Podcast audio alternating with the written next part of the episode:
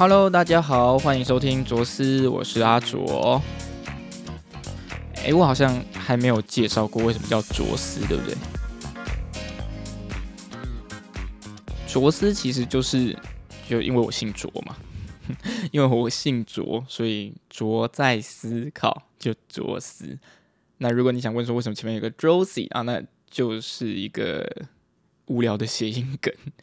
呃，因为我平常很喜欢睡觉，而且在上课的时候常感到昏昏欲睡，也因此常这样子把成绩还有知识都睡掉。因此，嗯，可以是我代表我的一个单词吧，Josie，Josie 卓斯哦，听起来就蛮有风味的哈，对吧？好了，那今天是二月十九号，已经准备要开学了，明天就要开学了。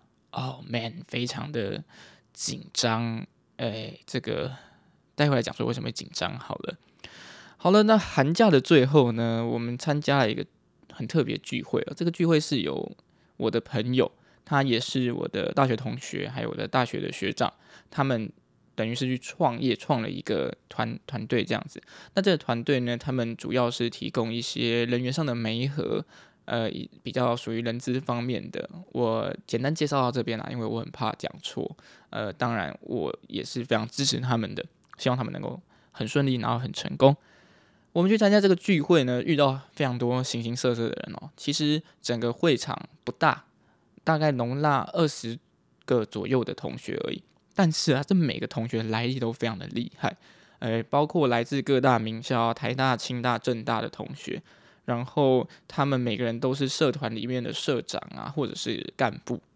我觉得有的时候你就是要跳脱一下你自己的环境，它不见得是说呃非舒适圈。哎啊，对了，应该说它是非舒适圈，可是它不是一个很很困难、很难以接触的地方。它就是让你在那边认识不同的人，而且跟他们接触过后会了解说，哦，原来诶在。台湾的某个地方，不同的学校离我们近一点的，如正大；远一点点，当然也没有非常远的清大。能够听这些很优秀的同学们互相的交流，彼此分享自己在干嘛，这真的是一件很难得的事情诶。所以我也是非常感谢这个当时思宏还有以鹏邀请我来到这个现场。那我的身份是这个吗？我身份是什么？因为我身份其实还蛮多的，我是以。我们系上的系学会会长角色来当那天的我的我的 title，也跟蛮多系学会啊，还有包括这个 ISEC 什么国际商管经济学生会，他是这样子吗？总而言之，他们是一个蛮有趣而且做很多酷事情的团体。那还有包括这个新创社的干部哦，新创社我真的觉得是一个跟我还蛮 match 的，因为他们做。比如说，他们跟我们说他做 podcast，然后还开了一些通识课，非常特别。他们是有点像是我们高中的时候不是会组社团嘛？那组社团你会希望说有夜师来教导大家。那他们把这样子的概念搬到了大学，是说每个学期都会有他们自己所开设的通识课。那这个的想法在我们学校是目前是没有的。老实说，我也没想过居然能够这样子。可能也是翻转教育的一环吧。觉得能够学到同学们投票出来，真正想学，并且自己去找资源的过程中，这正是一件很棒的事情。诶，那除了这些之外，还有比如说像商业研究社的社长是清大的同学哦，非常能言善道，口才超级好，而且呃跟他们聊天简直是绝无冷场，每个人都充满了自信，就能想说哇，真的是。下一个十年，你知道吗？这种感觉很像是今天大家聚会之后，那离开离开了这个聚会，大家都会往各自非常好的地方发展，然后 就留我一个人在那边愁。好，没有啦，我自己也是正在努力啦，只是说，哎，我就是为了要有一点小小的逃避跟呃脱离这个世俗的纷扰，才会躲到 Pocket 这边嘛。哎，也是。分享一下啦，对啊，所以我们就参加了这个很有趣的聚会，我自己也是收获非常的多，待会也可以来跟大家分享一下。现在就来分享好了。那天有一个这个 GDSC 的社长，他是正大 GDSC 的社长，他整个人非常潮哦，他戴一顶很潮的帽子，然后穿着在这种，我个人认为这已经是 smart casual，你知道吗？他很，哎，他不会过于正式，但是你又知道这绝非休闲，很有个人的味道在里面，非常的。值得效仿诶，如果我有一天能够像他整个人一样风度翩翩，我会觉得哇哦，那我一定是个型男。好的，听他在跟学妹讲，因为他是正大的嘛。那刚刚提到另外一位同学，他是二年级的。那四年级的学长跟二年级的学妹在讲说，未来要怎么样去选择你的出路啊，或者是说，诶，包括因为他是读不分系的，包括未来要怎么样的去选择自己三四年级的组别。我基本上是在听啦，听他们聊的非常多，其中有提到一个很重要的点是认知平宽，这个是我第一次理解到这件事情。诶，什么叫认知平宽呢？那个学长举例非常好，所以认知平宽就是说，今天你的认知的决策的品质，哦，你的决策品质是有一定的水准跟它的容量在的。那可想而知，每个人每天都可以做不同的决策，或者说需要做很多不同的决策嘛。那一旦你的这个平宽，也就是我们把它想成水管好了，每个人的水管，当然有些人经过训练或他天生的，他水管的横切面就比较大，它是一个非常大的水管。那可能像有些人他不常做决策，或者是他没有受过相相对的经验或训练，他可能他的平宽就像一个吸管一样那么细。好，不要讲一般吸管，讲那个真奶的吸管。好，真奶的吸管跟大水管，那显然是差很多嘛。那大家应该有经历过一个情况是，如果今天你同时做很多事情的话，那你注意力会被分散，这个是非常直观的一件事情。可是啊，我必须说我自己常常就会受到这个谬误，因为我看很多人都在做很多厉害的事情，可是我好像就是一样啊，一个人在旁边瞅这样，因此我会很想要去做很多不一样的事情，来告诉自己说。哦，我也做得到，我跟他们一样强，甚至是我比他们更厉害，所以会拉揽一大堆事情到自己的身上。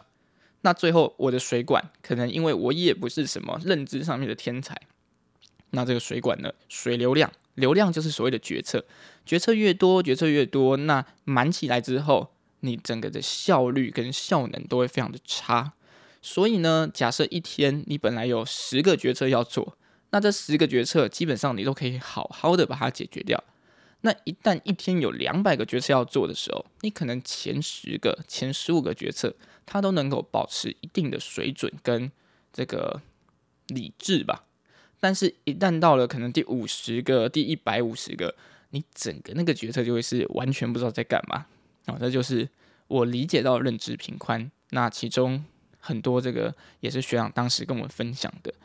我听了就觉得，哇哦，那那个水管塞爆，水管本身不够粗，然后又被塞爆的人就是我啊。因此也想跟大家再分享一个概念，就是 formal 啦。我想 formal 其实蛮多人听过，那当然也是很多人是还没有这个概念的。我是一直有这个概念，可是我就是会不断的陷入这样子的，呃，这种很紧张或者是焦虑的漩涡之中。Formal 就是 fear of missing out。简单来说，就是你会很担心，说自己陷入了一个无法跟世界接轨的情况，很像是在跑大队接力的时候，你已经被反超了，人家已经反超你两圈，你还不断的在努力的往前跑，可是你知道自己再怎么追都追不了他，所以你会想要去呃搭公车、坐捷运，甚至是搭飞机，希望透过各种方式来让自己变得更好，或者是。呃，这个好当然指的是自己认为的好，所以那就很可怕了。我必须说，我在两年前我一直都是这样子的，一直到最近吧，可能这半年、这一年，我才慢慢的让自己缓下来说，哦，好，我要休息，我不要 formal，因为 formal 真的是一件蛮伤心智的事情。而当你因为 formal 去找很多事情来做的时候，这时候因为你的平宽不够宽嘛，你的水管不够。不够不够大，所以呢，你今天就会被各种不同的琐事也好、正事也好、大事小事全部混在一起，把你的整个私讯的系统给冲烂，所以你就会烂掉，就会 burn 烧烂。OK，那如何避免这样的情况？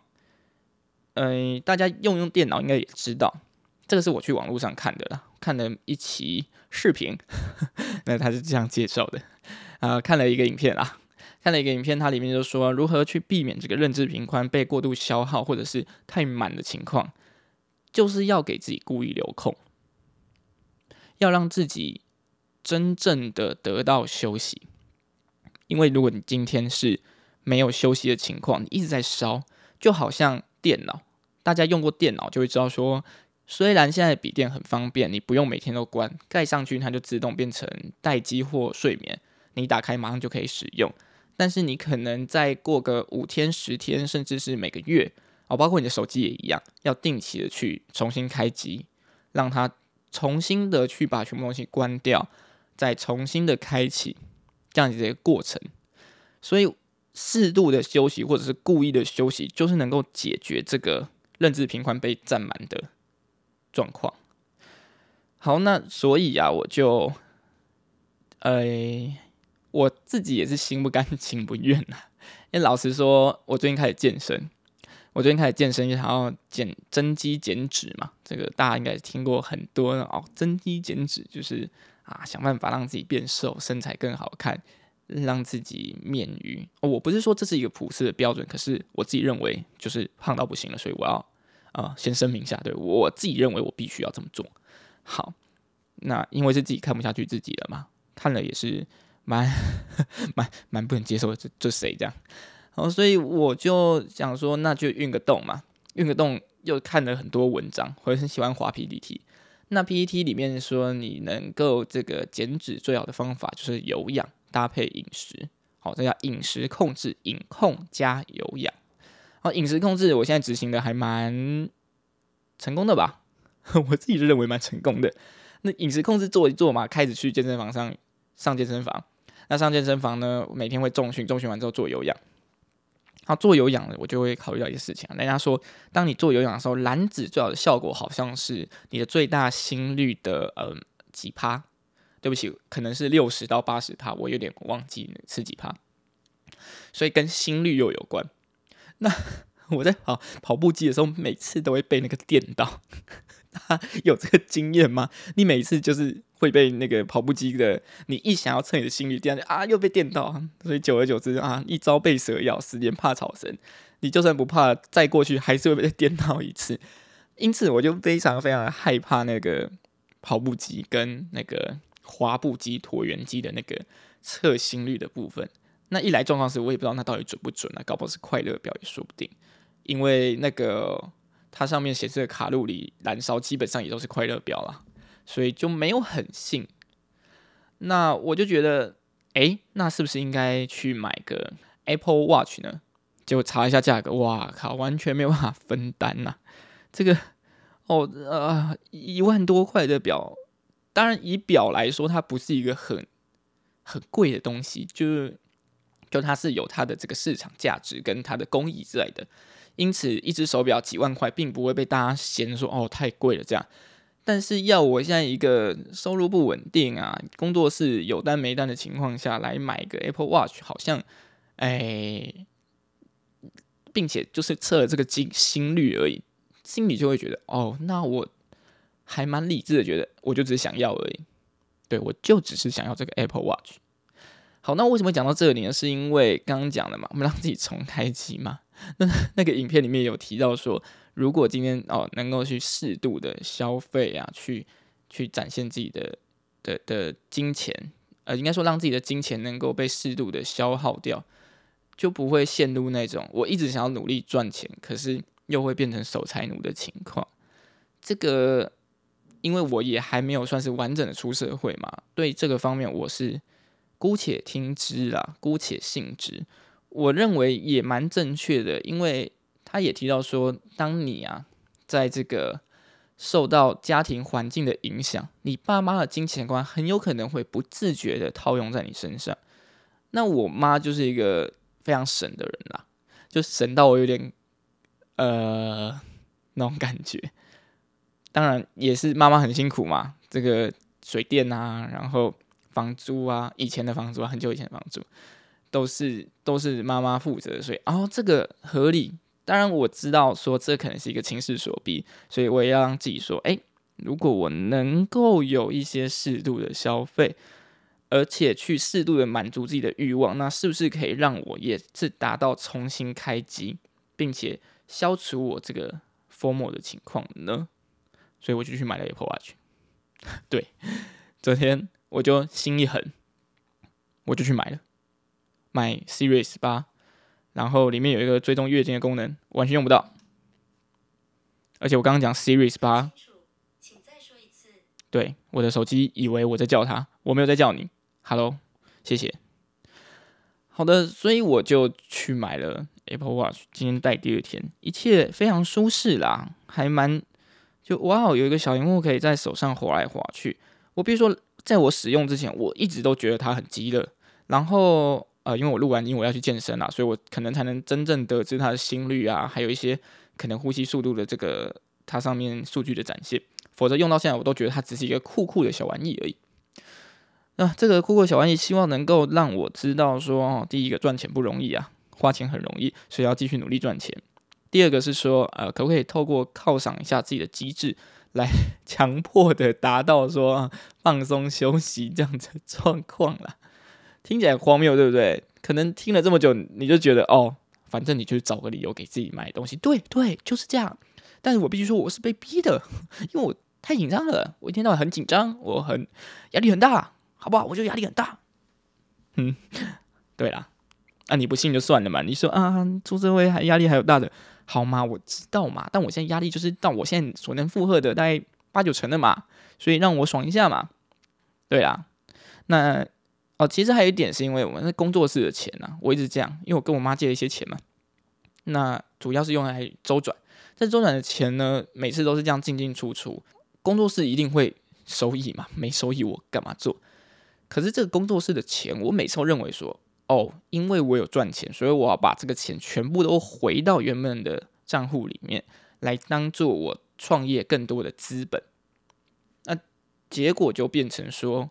我这做一年多来，我根本就没有领薪水，我自己就是完全没有碰那些钱，我就是看到哦钱出去，然后回来回来钱出去 A，然后回来 B 啊 B 大于 A，我这一年多就在经历这样的事情，因此我这次就动用了一些工作室我所赚的钱，把这个手表给买下来，也告诉自己说哦，你过去一年半的努力是值得的，它不但带给你收益，让你有个事情做。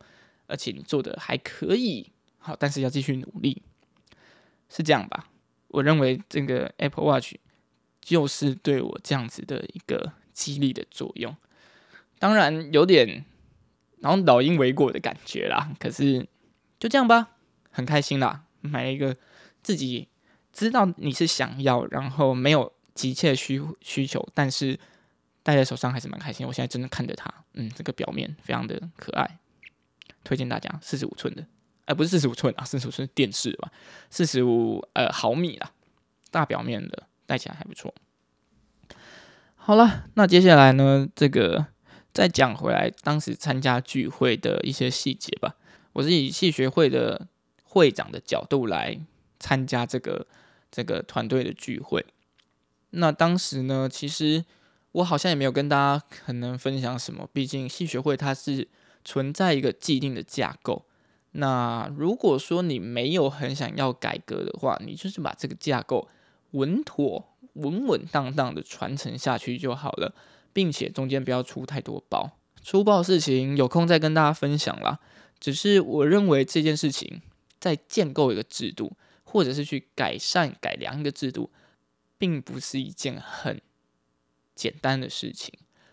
虽然大家在高中的时候可能经历过社团，可是我个人认为，那个大学的社团你会有更大的权限，你会有更多你想做的事情，并且这次你可以告诉自己，你真的做得到，因为系上或者是学校，或者是你身边的伙伴，都会提供你更多的助力，而不是阻力。我老实说啦，我自己高中的时候常常觉得学校就想办法搞我，当然可能是那时候比较不成熟的想法，说不定。只是 以二十三岁的我来说，我还是觉得学校那时候就是就是在搞我们，对，就是。那也听到了这个清大的这个社长啊，各种不同社社长，他们就在分享说，如何在这一个寒假里面把无到有，或者从劣变成优这样子一个改善的过程。它里面讲一句我非常非常为之动容的话啦，他说：“我们花一个寒假做这样的事事情，然后可能也不会有人感谢我们，而且将来可能。”以实际的角度来说，要放在履历上，放在 CV 上面，也就是那么一句话。他你做的事情，你所做的改变，并不能在你未来的人生中给你一个很真的很具体的帮助。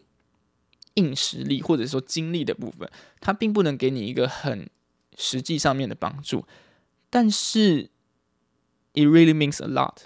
他是这样讲的，就是。这些东西对我们来说，它真的真的代表了非常非常多的事情。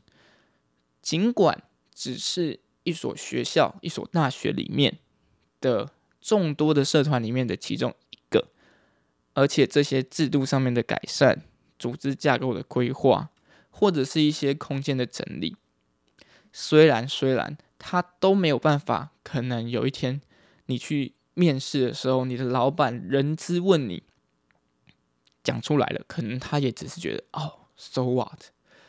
但是我个人认为，那真的带给我们心灵上面一个很大的启发跟冲击。今天这那句话，我真的听了非常的感动，it really means a lot。它真的代表了很多很多的。有的时候，大学它有一个很开放的空间。你也会认识很多来自各地，并且同样怀抱理想的人。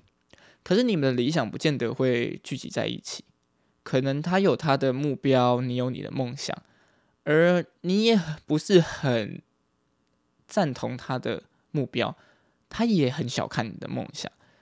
也许也是文人相亲的一部分吧。可是当我们做完了自己心里想做的事情，那真的那种踏实感跟。给心灵上面的满足是很大很大的，纵使它不能在未来能够达到一个什么样的具体的效果，可是我相信它一定会埋在我们心中的一个种子，某天，哦，纵使它一辈子都没有发芽也没关系，它就是多了一颗种子，有天它会发芽，那当然最好；有天它不会发芽，那它永远是我们心中一段珍贵而且。痛并快乐着的美好回忆吧。哎，今天讲到后面还蛮鸡汤的，所以呃，因为我们系学会还有我们整个学院最近发生一些比较不好的事情啦，也不方便在这边明讲。我会觉得我的信任好像，我对他们信任好像也不是一个东西，当然会有比较失望的部分，但是失望要转换成希望。就需要有很大的信念吧，这个信念可以让我们知道说，哦，世界上还是有很多值得相信的人，值得去做的事情，并且我们要朝着光明面，因为自然界就是这样。呃，我在大一的时候，有老师跟我们分享这个所谓的商商呃熵增，这个熵是一个火部，然后一个商人的商，那它是一个自然界的定律。哎，对不起，这个又是文主发言，所以如果李主要纠正我的话，可以直接啊留言跟我说。熵增的意思就是说呢，今天东西是这样子的，只要一个东西、一个环境啊，它如果没有受到外力的冲击，那它就会慢慢的失去。呃，最简单的例子就是你的房间，你好不容易大扫除过年整理好了，可是两三个月你一旦没去想说哦，我要去维持这个环境，它就会被你乱丢。比如说，像我现在桌上有我刚吃完的晚餐的盒子，我还掉地上，应该有听到声音。还有我的棉被也是，又掉在地上，脱掉的袜子没有拿去倒的垃圾等等的。熵增就是一个这么自自然的东西，所以我们能做的，我们身为呃一个领导者能做的事情，就是不断的去把这个外力去施加于我们想要改变或者是维持的事情上，这是我们的价值吧。我们还是会相信。一切会变得很好的，而且我们相信，虽然过去很多没有很多事情没有人做，而我们拿出来做，并不是因为，并不是因为这件事情不重要，而是我们比较勇敢，我们想要承担这些事情，对吧？嗯，我相信一定是这样子的。所以未来的路哦，这个小小的戏学会会长会继续努力下去，在跟很多厉害的同学，呃，这个接触过后，也会想说自己要变得更好，见贤思齐嘛。这聚会跟戏学会事情就聊到这边，那最后来聊一下这个主题。为什么说开学前会很焦虑呢？其实是因为，嗯，老实说啦，疯魔作祟啦。怕说，哎，一个寒假不知道大家都过得怎么样了。毕竟我们常常在 Instagram 上面看到大家就是光鲜亮丽嘛，到处吃吃喝喝，而我就是在那边搬家，搞一堆事情啊，买家具啊，呃，做点小影片什么的。所以，嗯，当然也是长相上面吧，很多人会变得真的就是哦，看起来非常有自信，而且非常的真的是很好看。我就会很担心说，我会不会出去就啊，两个月以来还是这个样子哦。头发变长而已嘛，马齿又突增了嘛，这个真的会非常焦虑。而且因为寒假非常的 free，有的时候你想睡到饱就睡到饱，有时候你想要去干嘛就干嘛。但是，一旦开学，那个课业的压力又压上来。好，我知道有人听到这些会说，管院的课业压力根本就没什么，呃，还是有的，好吗？还是有的，还是得做事嘛，对吧？所以就没有办法做那么多平常想做的事情。而且我的目标是至少。跟到五十集嘛，现在才第二集而已，才完成了多少？才完成了四趴，是四趴吗？哎，五十乘以二，对啊，四趴了。所以，嗯，稍微有些担心了，而且会陷入一个：我真的做得到吗？我真的做得到吗？哦，我可以啦，我会做到的，我会想办法去让自己的认知平宽。不断的疏通，而且让它是稳定的。希望我这个学期能够过得很好，也希望大家，不论你是在上班、读书、呃考试、重考，任何方向，我们都会走上一个很棒的道路。然后呢，新的一年对我而言，真的真的要开始迎接挑战了。大家加油！